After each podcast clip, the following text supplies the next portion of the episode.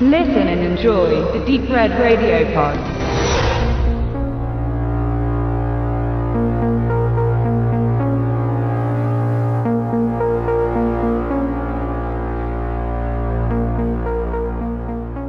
In den Zeiten der Remakes und ausgelutschten Filmreihen wirken die sogenannten Randfilme schon fast erfrischend.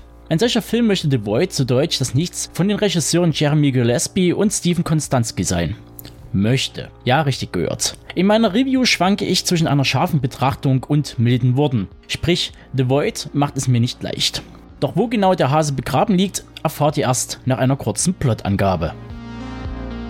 Die gemütliche Nachtschicht von Sheriff Carter kommt zu einem jähen Ende, als ihm ein blutüberströmter Mann vor das Auto läuft. Carter bringt den Verletzten in ein nahegelegenes Krankenhaus, doch dadurch gerät die illustre Schar aus Angestellten und Patienten in große Gefahr.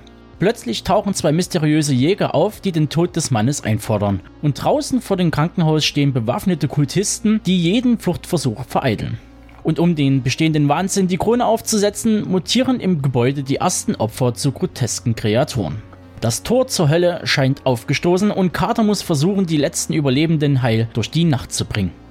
Im Großen und Ganzen bekommt man mit The Void eine Hommage an die Meister des Grauens wie Clive Barker, John Carpenter, Lucio Fulci und Don Coscarelli geliefert.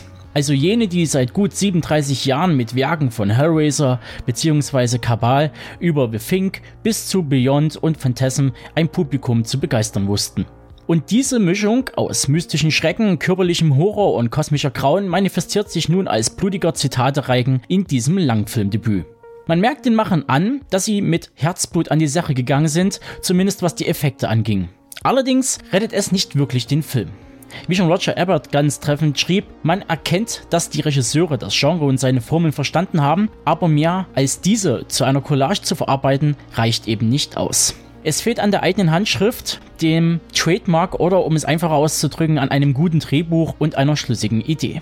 Ähnlich dem österreichischen Creature-Feature Blutgletscher von Marvin Grenn fehlt es The Void an einer konsequenten durchgezogenen Prämisse. Setzt man auf ein tolles Drehbuch, sehenswerten Effekten und handgemachten Monstern oder auf totalen Splatter? Wahrscheinlich wäre jedes Element, wenn man dieses zu 100% ausarbeiten täte, weit über dem Budget, also versucht man dem Zuschauer eine Palette von allem anzubieten, aber kann am Ende nur die Hälfte liefern. Was in der Gesamtbetrachtung und rückblickend auf viele ähnliche Projekte der Vergangenheit wie Harbringer Down oder den eingehend erwähnten Blutgletscher zum Scheitern verurteilt ist. Doch jetzt kommt das große Aber.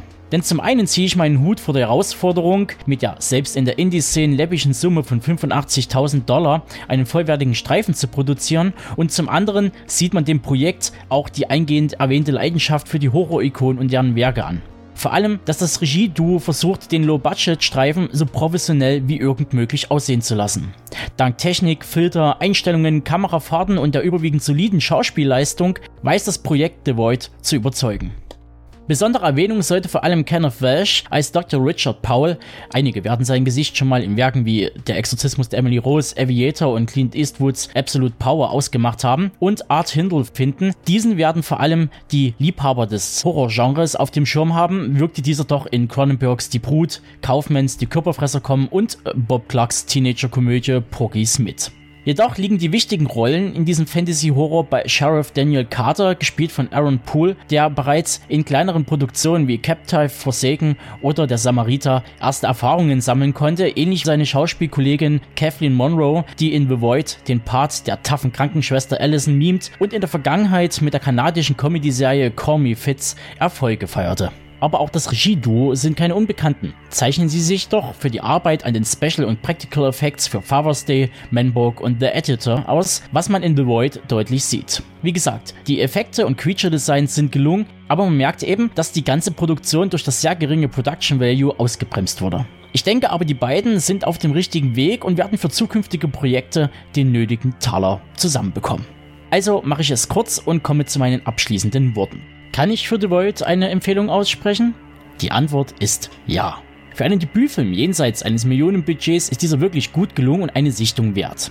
Allerdings hätte ich lieber auf eine Reduzierung des 80er Jahre Fanservice zugunsten eines stringenten Plots und einer eigenen Handschrift gebaut.